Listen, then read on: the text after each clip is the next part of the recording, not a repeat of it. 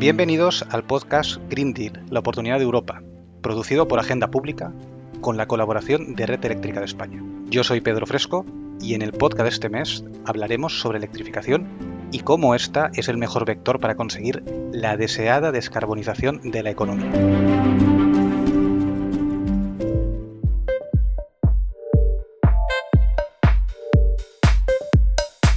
La electricidad se conoce desde la antigüedad, pero su desarrollo como fuente de energía útil para el ser humano comenzó realmente en las últimas décadas del siglo XIX. La electricidad era una fuente de energía limpia para sus usuarios, que no provocaba aquellos gases o aquellos olores que provocaban las otras fuentes de energía a las que venía a sustituir. A finales del siglo XIX se comenzó a electrificar la iluminación, también los metros de algunas ciudades e incluso comenzaron a popularizarse entre las clases altas los coches eléctricos. Pero la electricidad no consiguió imponerse como fuente de energía final en muchos ámbitos, destacadamente el transporte, todavía hoy absolutamente dominado por los derivados del petróleo. En la industria, cuyos procesos térmicos normalmente usan combustibles fósiles como fuente de calor, tampoco penetró. En la actualidad, la electricidad no representa ni siquiera el 25% del consumo de energía final en el mundo. Los derivados del petróleo, el gas natural y otros combustibles fósiles representan la mayoría del consumo energético de los seres humanos. Y esto es muy problemático, porque mientras estos consumos funcionen con esas fuentes de energía, van a ser muy difíciles de descarbonizar. Sabemos generar electricidad de origen renovable y descarbonizado. De hecho, ya hay muchos países en el mundo donde la gran mayoría de la electricidad que se genera está libre de emisiones. Sin embargo, y a pesar de que técnicamente es posible generar gases y combustibles renovables, estos son en la actualidad residuales y aún no son competitivos. La electrificación representa, por tanto, una palanca para la descarbonización, una forma de poder convertir esas energías renovables en la fuente de movimiento de nuestro mundo. Pero este proceso no es fácil y tiene muchos retos por delante. Esto es lo que vamos a debatir en el podcast de hoy.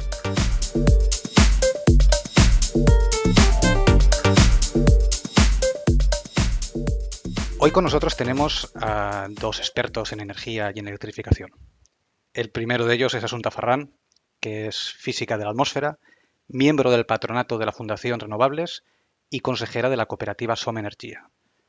Entre el año 2011 y el año 2015 fue directora general de calidad ambiental de la Generalitat de Cataluña y posteriormente también directora del Instituto Català Energía. Buenas tardes, Asunta. Buena vesprada, buena tarde para ti. Buenas tardes, Pedro. Buenas tardes. El otro invitado que tenemos es David Ribó.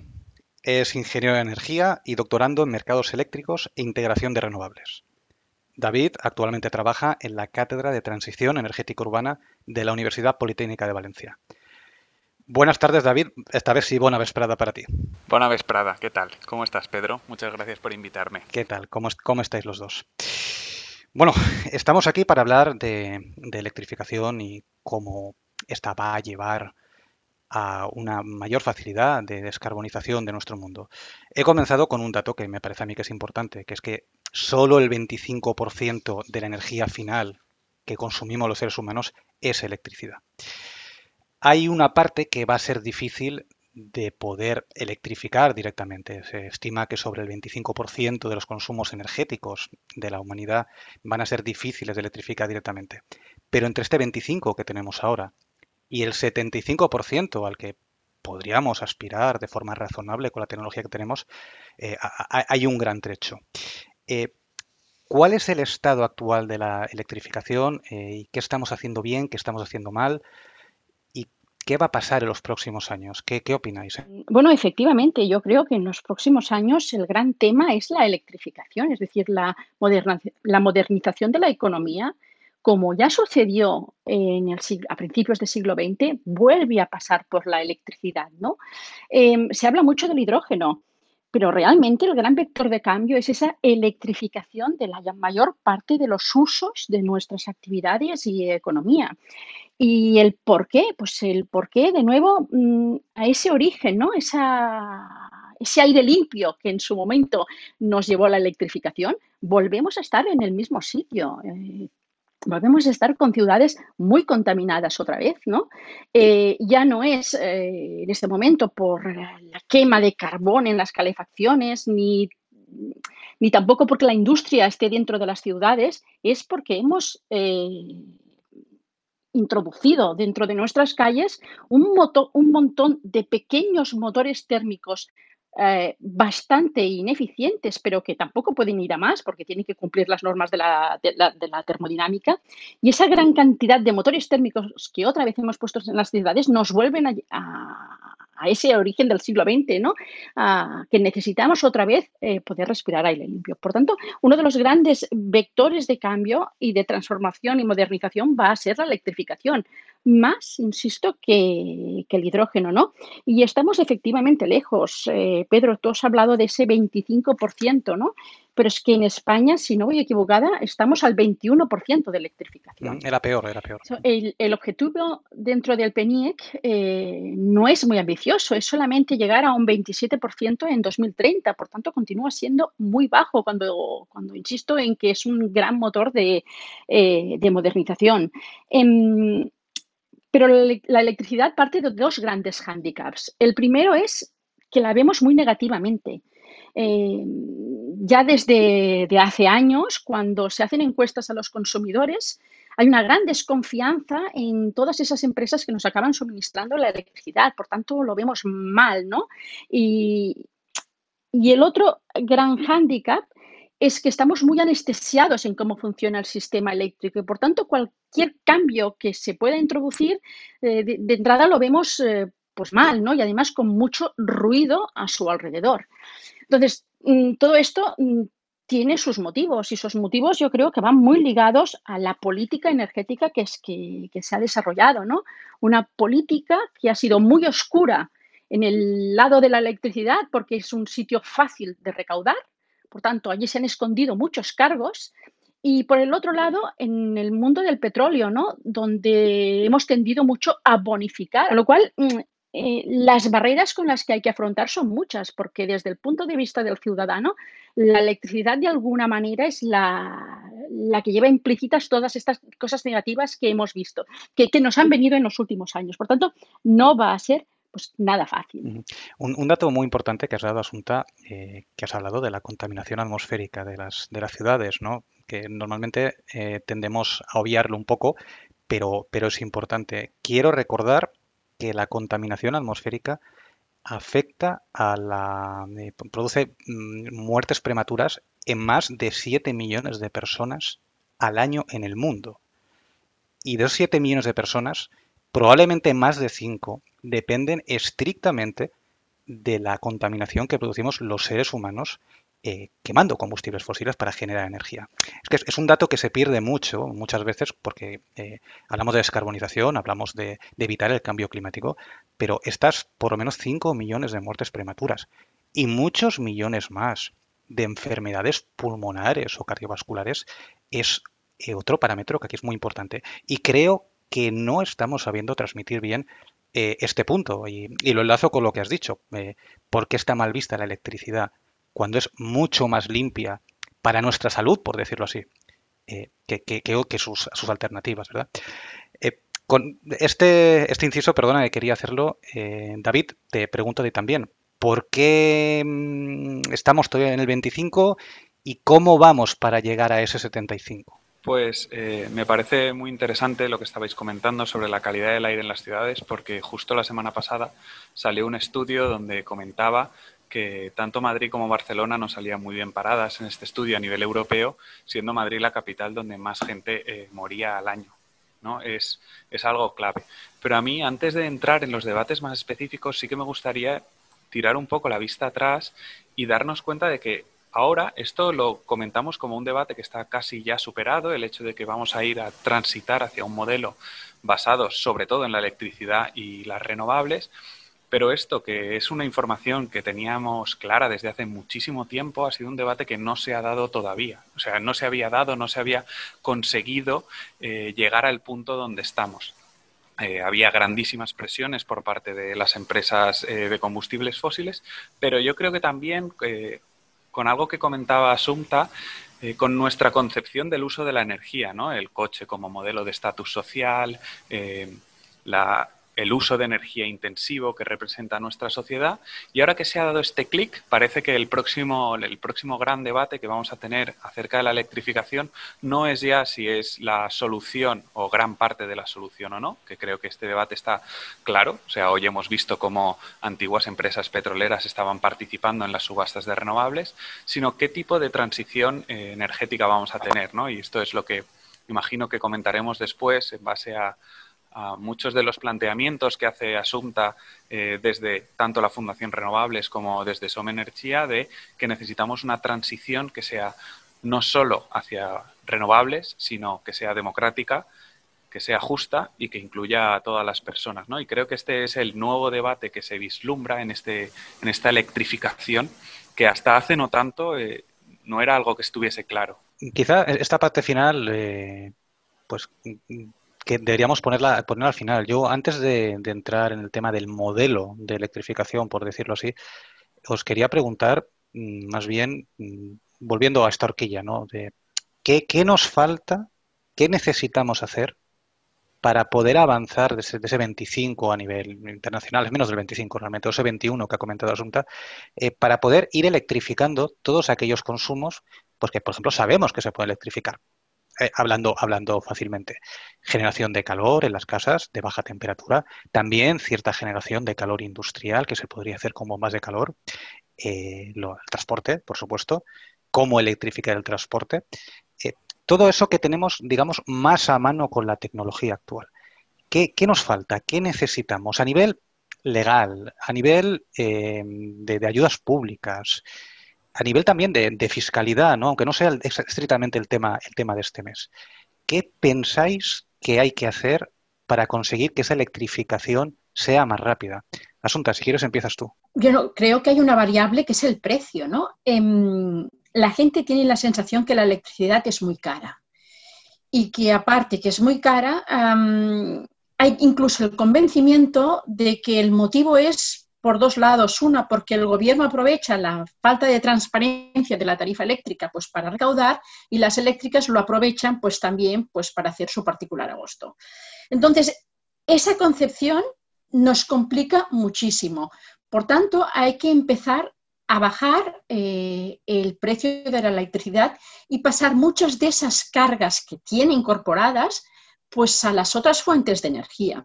Fijaros hasta qué punto llega este tema, y ahora mm, la, ley de cambio climático de Cataluña, en uno de los artículos habla de que la electricidad se tiene que mm, facturar eh, conforme al consumo, es decir, como por tramos, ¿no? Eh, aquella gente que consuma más, pues su tramo tiene que ser más elevado. Esto que para el agua, para mí es evidente, porque tú no puedes dejar de consumir agua para consumir Coca-Cola, vamos a consumir agua, y para la electricidad no es así. Si a mí me pones tramos que a más consumo, más cara proporcionalmente, pues me voy a pasar a, otra fuente de energía cosa que con el agua no puedo pasarme a otra fuente de agua, ¿no? Em, eso que incluso lo pusimos en una ley fue imposible sacarlo.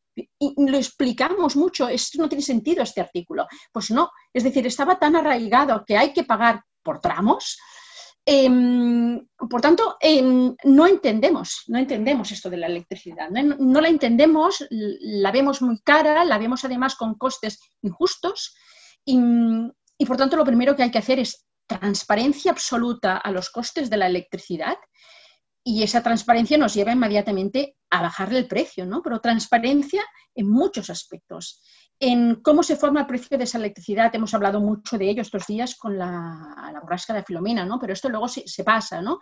La transparencia en cómo se pagan los costes de la infraestructura que necesitamos utilizar. ¿no?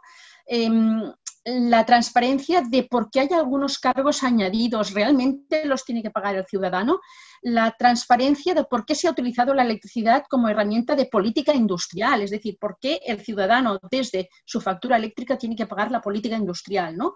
Eh, y no desde los presupuestos públicos. Hay, hay un sinfín de cosas que lo hemos ido, digamos, estructurando durante mucho tiempo y desestructurar eso no va a ser sencillo eh, si no, primera, conseguimos visualizar que la electricidad no es cara y dos, esas tecnologías térmicas que pueden mm, ser sustituidas por tecnologías eléctricas, hacemos que sean apetecibles, que sean sexys para el consumidor y de facilidad de implementación. Porque si es muy complicado, pues tampoco, ¿no? Pues tampoco vamos a hacer el cambio. Por ejemplo, en Valencia, Barcelona, Madrid, todos aquellos que tenemos el, el coche en un garaje comunitario, pues no es nada fácil tener un punto de recarga, aunque la ley nos lo permita, pero la realidad es otra, ¿no? Y si encima no vives en ese edificio, ya se, es misión imposible. Con lo cual, mm, no, no, no va a ser fácil como no cambiemos pues, todas esas pautas, ¿no? Una, las que rigen el precio y dos, las que nos ponen barreras para hacer ese cambio tecnológico. Asunta, veo que te has fijado mucho en, lo que es el precio de electricidad. A mí, escuchándote, me venía a la cabeza eh, países, por ejemplo, de América Latina, ¿no? Donde la electricidad no es cara, pero resulta que, sus alternativas, los combustibles fósiles, no son nada caros y de hecho están bastante subvencionados. No, eh, no voy a llegar a, ese céntimo litro que costaba la, gasolina en Venezuela en su momento, ¿no? pero sí que es verdad que muchos subsidios en América Latina eh, se orientan para que las fuentes básicas de energía, el, gas o el, butano, el, el gasol y tal, eh, estén, subsidiadas. Claro, ahí, por muy barata que pongas la electricidad, eh, ese desplazamiento es complicado, ¿no, crees? Eh, quizá, te, te, lo pregunto, habría que actuar en esa doble vía. Abaratar electricidad está bien, pero hay que dejar el precio del resto de fuentes de energía del mismo modo o hay que eliminar todos los subsidios y además establecer impuestos piguvianos también allí. Eh, evidentemente hay que eliminar los subsidios, pero también vemos que cada vez que se intentan eliminar un poquito, no mucho, es solamente un poquito, pues em, hay un rechazo absoluto a ese cambio, ¿no? Lo vimos en Francia, ¿no? Con la revuelta ah, de las armillas amarillas por ese pequeño incremento ah, del diésel, que no era un incremento, era una reducción del subsidio. Eh, pues vimos la que se organizó eh, luego hablaremos de ello. Lo hemos visto ahora en el Congreso de Diputados, ¿no? En la, ley de presupuestos, la ley de acompañamiento de presupuestos se incluía ah, también una reducción de ese subsidio al diésel para ir equiparando a la fiscalidad de gasóleo y gasolina y tampoco, tampoco se ha conseguido, ¿no? De hecho, incluso ha sido la herramienta de cambio para que se aprueben los presupuestos. Eh, esa es nuestra realidad y excusas las vamos a encontrar siempre porque se dice ahora no es el momento por la crisis del COVID. Nunca va a ser el momento, nunca va a ser el momento porque aquí hay muchísimos intereses, ¿no? Algunos más ocultos que otros. Por lo tanto, eh, todo lo que sea poner una fiscalidad un poco a la clásica, o reducir subsidios a la clásica, creo que va a ser muy difícil. Ah, ahora hay otra herramienta encima de la mesa que es muy interesante, lo del Fondo Nacional de, Sostenibilidad del Sistema Eléctrico, que en realidad tendría que ser el Fondo Nacional de Sostenibilidad de las energías renovables, no del sistema eléctrico. Es decir, eh, esa transición a las energías renovables las tienen que pagar todas las fuentes energéticas, no solo la electricidad.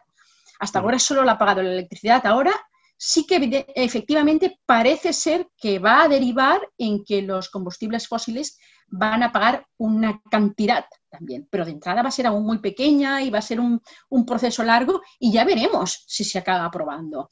Eh, bueno, aquí sí que vamos a empezar a ver ese traspaso y eso va a ser sin tocar el subsidio clásico de los impuestos al diésel y a la gasolina. ¿eh? Eso sencillamente va a ser por repartir de forma distinta pues, una política bueno, yo creo que a veces hay que hacer camino que es más lento, que nada tiene que ver con la urgencia que tenemos, pero es que hay muy pocos eh, políticos que estén dispuestos al coste que supone eh, pues, estos sobrecargos. Además, unos costes que no siempre son justos. Fijaros que incluso el Fondo Nacional de Sostenibilidad del Sistema Eléctrico, tal como se está planteando, se ha dejado fuera al queroseno, es decir, se deja fuera a la aviación.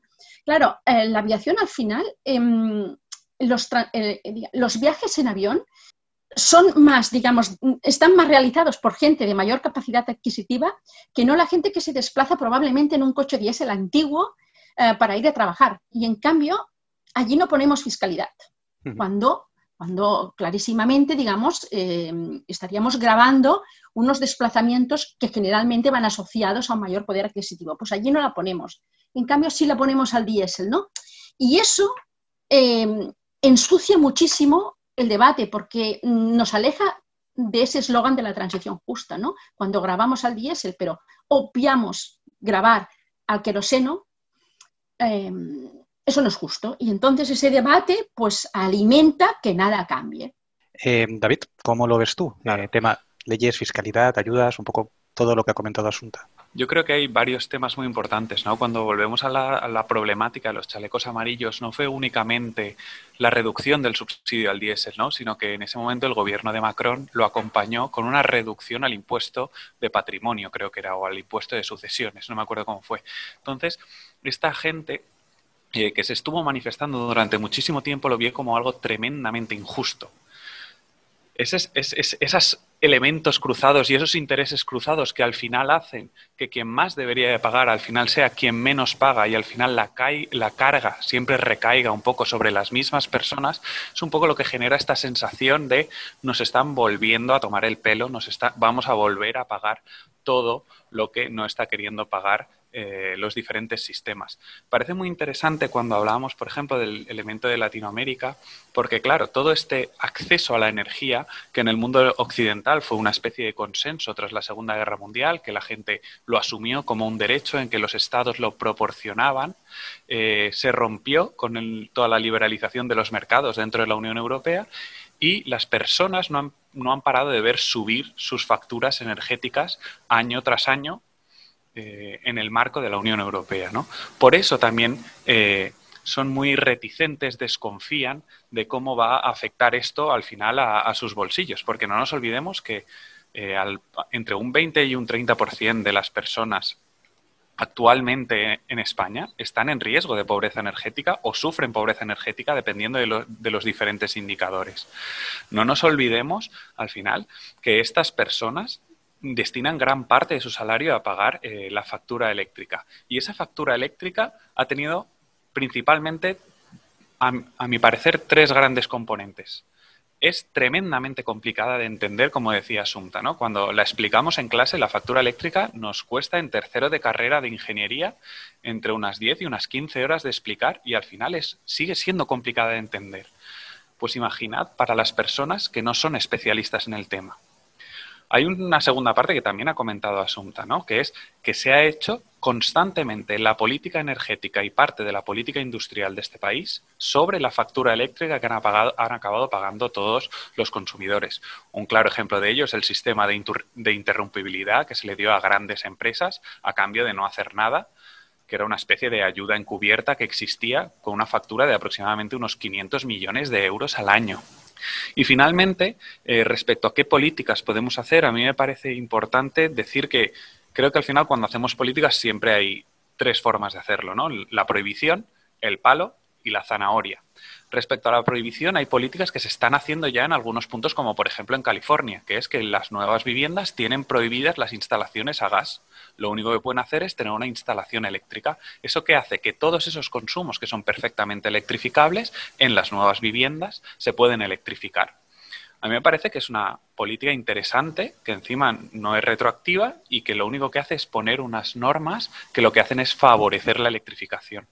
Por otro lado, lo que tenemos que seguir haciendo es seguir dando ayudas y incentivos. Por ejemplo, por poner otro ejemplo práctico, ¿no? los diferentes ayuntamientos que están bonificando con impuestos la instalación de autoconsumo o la reducción de impuestos de circulación a los vehículos eléctricos o todo tipo de incentivos que ayudan a que de repente, a lo mejor, ponerse unas placas fotovoltaicas en casa sea algo atractivo no solo desde el punto de vista medioambiental y ecológico, sino también desde un punto de vista económico. Quiero, quiero dar un salto más allá. Eh, he planteado el tema en porcentajes, ¿no? Cómo saltar del 25 al 75%. Vamos al 100%. No, no de electrificación, que hemos quedado en que, en que bueno, os he visto un poco, mm, no demasiado favorables al hidrógeno, pero bueno, es un vector que está allí y que llegará en el futuro, ya veremos a qué punto. Pero me gustaría saltar eh, a aquellas dificultades, ¿no? Eh, ¿Cuáles son verdaderamente los retos para conseguir eh, poder electrificar todo lo que sea viable electrificar, ¿no? quitando aquello donde todavía no tenemos soluciones tecnológicas claras? ¿qué, qué, vislumbramos ya que pueden ser esos, esos, esos factores clave, esos cuellos de botella que nos impiden la electrificación, pero que en cuanto resolvamos eh, podremos avanzar masivamente a ese, a ese paradigma de la descarbonización. Asunta. Bueno, para mí hay, dos de principales y que los dos afectan mucho al consumidor ciudadano. Transporte y calefacción y aire acondicionado en nuestro caso, ¿no? Somos un país pues, que hace calor. En, en el caso del transporte está claro, a ver, es el 40, aproximadamente el 40% del, de la demanda de energía que tenemos como país, 40%, es decir, casi la mitad, es transporte. Em, y de ese 40%, más de la mitad eh, se corresponde a la movilidad de pasajeros. Por tanto, aquí hay un gran paquete de transformación. Y el otro insistía es en la, la demanda energética pues, de los edificios. ¿no? Aquí hay ya dos, aquí hay, digamos, un campo amplísimo de transformación que tiene tecnologías sustitutorias, que tiene además em, tecnologías que funcionan muy bien y que hemos de, de ver cómo las podemos introducir. Mira, a mí hay una reflexión de Yuval Noah Harari em, en el libro de Sapiens, que, me gusta mucho, que dices, claro, eh, eh, que, tiene mucho que ver con lo que hemos hablado ahora. Eh, tenemos una subjetividad colectiva de que la electricidad es cara, de que además tiene costes ocultos, tiene todo un montón de subjetividad, que todo eso no se puede cambiar, y cada vez que lo hemos intentado cambiar, pues volvemos al mismo sitio. Y, esto lo tenemos, pues yo creo que entre todos en mente, ¿no? Em, lo que nos dice Harari es que para que eh, esa realidad cambie, necesitamos em, incorporar em, tecnologías, cosas materiales que el ciudadano vea y que le atraigan y le sean sexy. De hecho, partimos de, una frase que yo creo que, aunque siempre nos dicen que esa no es cierta, la realidad es que todos la tenemos muy introducida y lo hemos visto con el COVID-19, que es que em, todo lo que sean políticas medioambientales, todo eso va en contra de la economía. Eso lo tenemos en la cabeza. Y cuando decimos que no, pues vemos que en plena crisis eh, económica, sanitaria, ah, social, lo primero que hicieron muchos países es decir, bajamos barreras a las protecciones ambientales. Es lo primero que salió encima de la mesa. ¿eh? Es decir, por tanto, se refleja que tenemos eso en mente. Pues para sacar eso de nuestra mente necesitamos poner encima de la mesa eh, cosas atractivas, sexys, déjame poner esta palabra, que, el ciudadano las vea a su alcance. y dos, eh, están muy relacionadas con lo, comentaba, con lo que comentaba. Uno es el coche eléctrico, pero no el cochecito que nos querían vender, no, no. Coches mm, que hacen de todo y más, encima ah, tienen, son, ah, tienen muchísima incorporación digital, es decir, que se nos hacen atractivos. Y la otra, por supuesto, es el autoconsumo, lo comentaba David, ¿no? El poder tener nuestros tejados solares, pero cuidado, que sea muy fácil, no con todo este chafarrancho de barreras que aún tenemos y que aún las tenemos. Em, tenemos dos cosas ya encima de la mesa absolutamente ah, asequibles para el ciudadano, que son atractivas y que hacen cambiar esa visión. Porque si eso no sucede, nos va a costar mucho, porque fijaros incluso en, los meses mm, de, máximo confinamiento, me parece que en Alemania ahora vuelven a estar un poco allí, nosotros ya veremos cómo acaba, mm, siempre se nos hablaba de, que el aire tan limpio, ¿no? Eso que podía parecernos positivo, yo no veo que fuera positivo, porque al final el ciudadano ha acabado asociando crisis económica con aire limpio. Em, por tanto, le tiene un cierto miedo a esas políticas para, para conseguir un aire respirable, ¿no? Eh, pero si en cambio esas políticas, en lugar de ser de restricción, de, bajada de la economía, son de transformación de esa economía a algo que vemos que realmente es apetecible, podremos hacerlo. Si no, no. Y yo por eso confío muchísimo en esta tecnología, en estas tecnologías que nos gustan, que nos atraen y que además las podemos conseguir y que la verdad es que están poniendo, pero que muy, muy, muy nerviosos a todos esos sectores que hasta ahora han sido los principales en poner barreras. ¿no? Por tanto, está muy bien que, aparezcan y que esas barreras vayan cayendo porque vemos que es posible. Es que si no, no veo cómo, ¿eh? sinceramente. Sobre lo que has dicho de, perdón David, lo que has dicho, Asunta, de, ser sexy. Eh, a mí me llama mucho la atención una, una, imagen que veo mucho. Pues si ponéis, por ejemplo, un, Mercedes, de un BMW, un coche de alta gama, ¿verdad? Y ponéis al lado un Tesla del mismo precio, nadie mira al BMW ni al Mercedes. Todo el mundo mira al Tesla, ¿no? Entonces, eh, esto, eh, esto que es un detalle, ¿no? Y que tiene que ver mucho con una, una, marca, ¿no? Muy futurista, muy tal, pues sería muy interesante llevarlo a más, más allá. Perdona, Asunta, y perdona, David, que quería, quería hacer este comentario porque me ha llamado mucho la atención. David, eh, te pongo una pregunta adicional, además de la que vas a, preguntar ahora. El, reto de todos estos consumos energéticos que al final tenemos almacenados en forma de gas, en forma de en un tanque con líquido, eh, en una botella de butano, cuando todo esto lo pasemos a electricidad, que dependemos de una red eléctrica y de una generación que nos, que nos corresponde a la demanda, eh, esto también es un reto, ¿no? Me gustaría preguntártelo a ti porque sé que este tema lo dominas mucho. Sí, yo y voy a hacer un pequeño apunte, después iré con lo que ha estado comentando Asunta, ¿no? Eh, voy a hacer un pequeño apunte respecto al hidrógeno que comentabas antes. Creo que el hidrógeno es parte de la solución. Lo que no, podemos hacer es considerar que el hidrógeno es la panacea, el que nos va a permitir no cambiar nuestros modos de realizar las cosas y a la vez tener la solución al problema. Creo que el hidrógeno será clave en lo que tú estabas comentando, en ese esos últimos porcentajes, ese último 10%, ese último 5% para electrificar totalmente eh, nuestro sistema productivo, nuestro sistema de consumo, nuestro sistema energético. Lo que yo no veo tan claro es que el hidrógeno tenga que jugar un papel relevante a día de hoy, cuando todavía tenemos un amplio margen de integrar, eh, renovables y electrificar, que es mucho más barato y mucho más efectivo.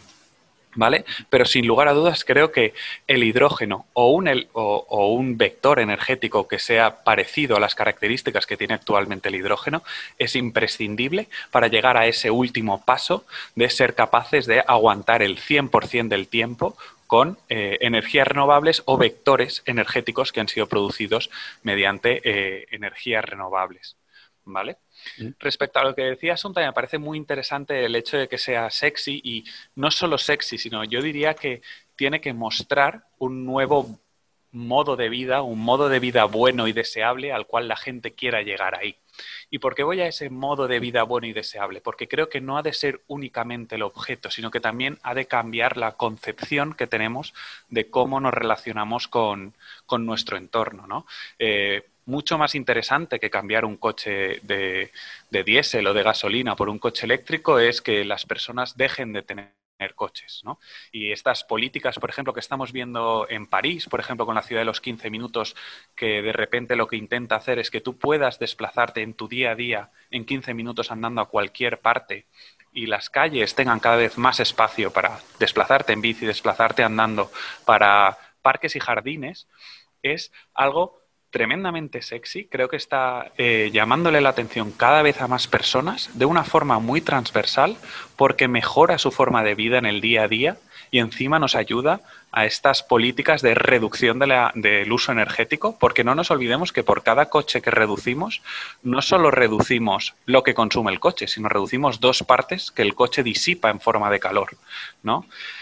Y en esto no sé si querremos entrar en esta parte, me parece algo muy no muy fácil de hacer, pero me parece realizable y que creo que estamos en pos y en pasos de llegar hacia ello en las zonas urbanas, pero me parece muy complicado y me parece más, más complejo, sobre todo en las zonas rurales, que es otro gran debate que se abre acerca de estos procesos de electrificación y transición sobre el modelo energético actual que tenemos eh, en zonas urbanas y en zonas rurales que necesitan acciones y estrategias diferentes y de vez en cuando no nos paramos a pensar en lo complejo que puede ser esta electrificación en zonas rurales. Y, David, em, la pregunta que te hacía la última, mm, convertir todos estos, todas estas energías que tenemos almacenadas bien en forma de combustibles fósiles a la electrificación no supone un reto para el sistema eléctrico. Y más que un reto, es evidente que supone un reto.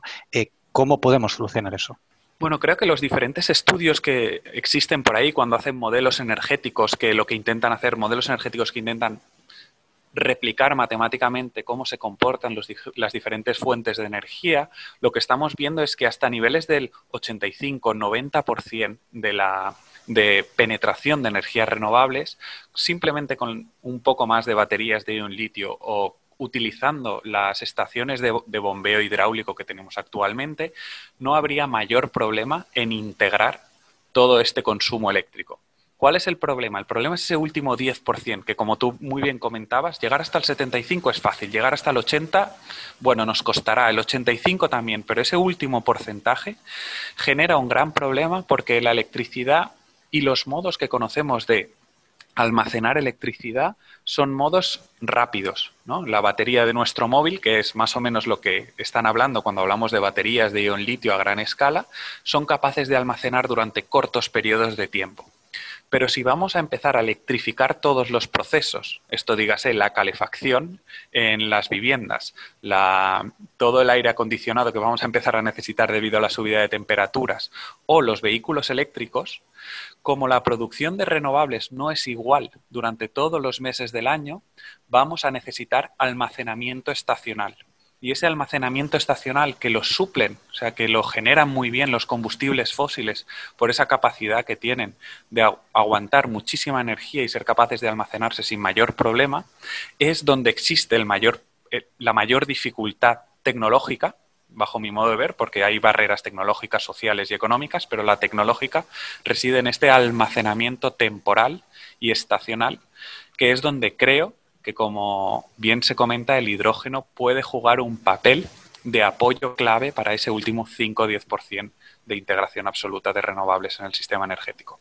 Vale, no, no quería eh, acabar el podcast sin preguntar, bueno, sin desarrollar un poco el, artículo que ha escrito Asunta este mes para Agenda Pública, donde Asunta eh, hablabas mucho del Clean European Package y cómo eh, pretendía eh, poner al ciudadano en el centro de esta transición energética, de esta electrificación, dándole herramientas para ser más que un simple consumidor pasivo, sino ser lo que, lo que se llama un prosumer. ¿no? Aquí entramos en aquello de la electrificación eh, como palanca para también la democratización de la energía.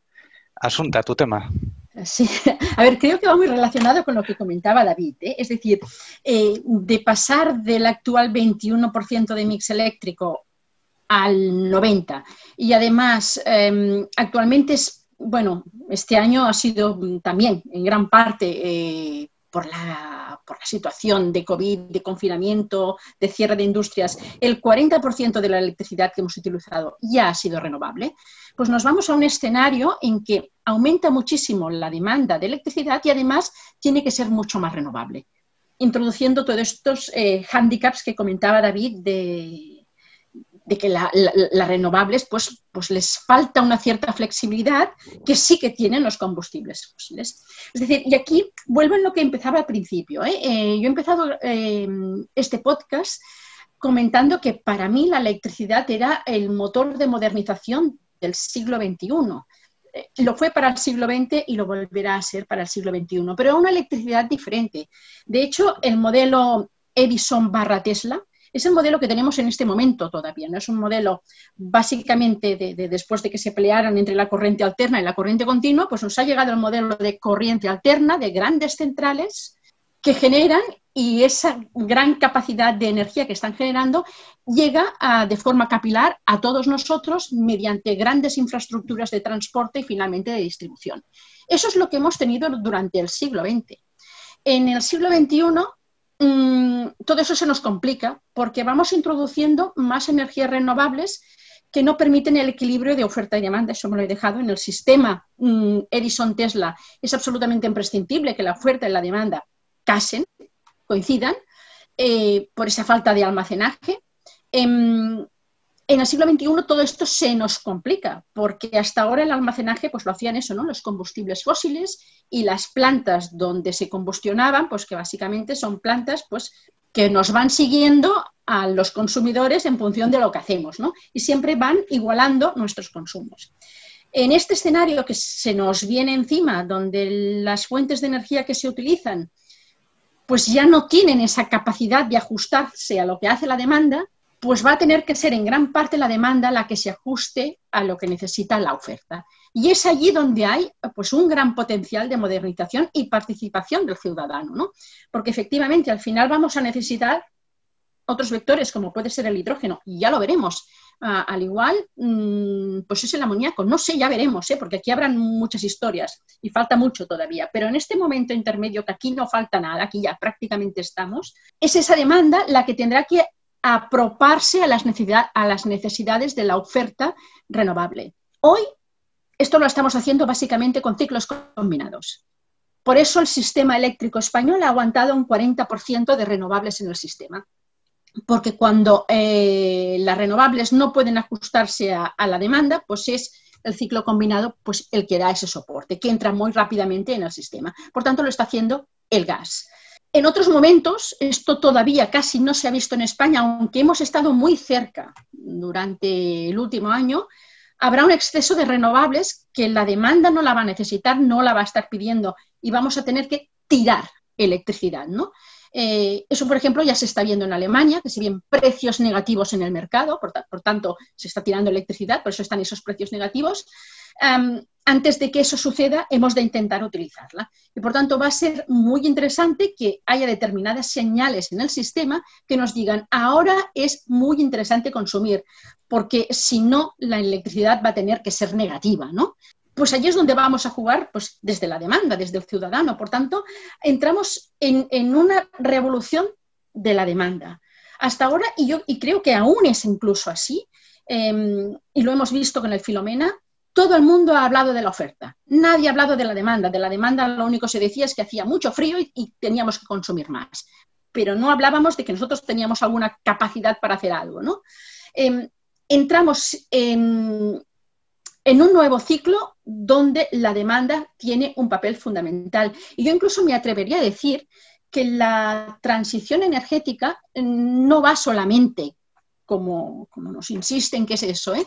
de transformar eh, un sistema básicamente fósil y nuclear a un sistema de renovables.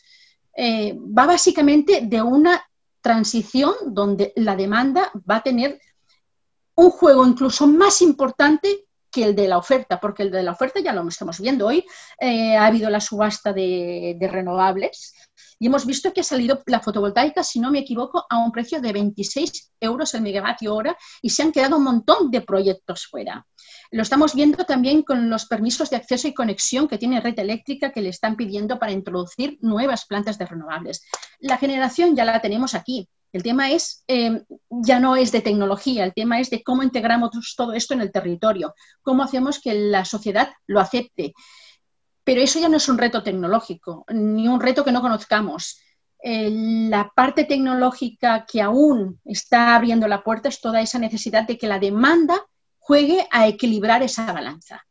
Y aquí de nuevo es donde todas estas nuevas tecnologías que están apareciendo y que son las del Clean Energy Package. Yo creo que, apunta muy bien hacia ellas. ¿eh? Eh, la energía solar mm, a nivel de prosumer, por, por, tanto a nivel de consumidor, ¿no? los tejados solares, el almacenamiento en muchísimas baterías, ya sean residenciales, ya sean dentro de coches, esos contadores inteligentes que, hasta ahora no hemos visto muy bien para qué servía esa inteligencia, y que aún tienen que ser más inteligentes para ir bien, ¿no?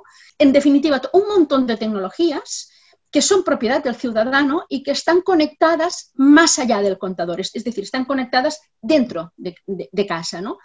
Y, y, a la vez esas tecnologías no solamente consumen, sino que también generan o aportan flexibilidad.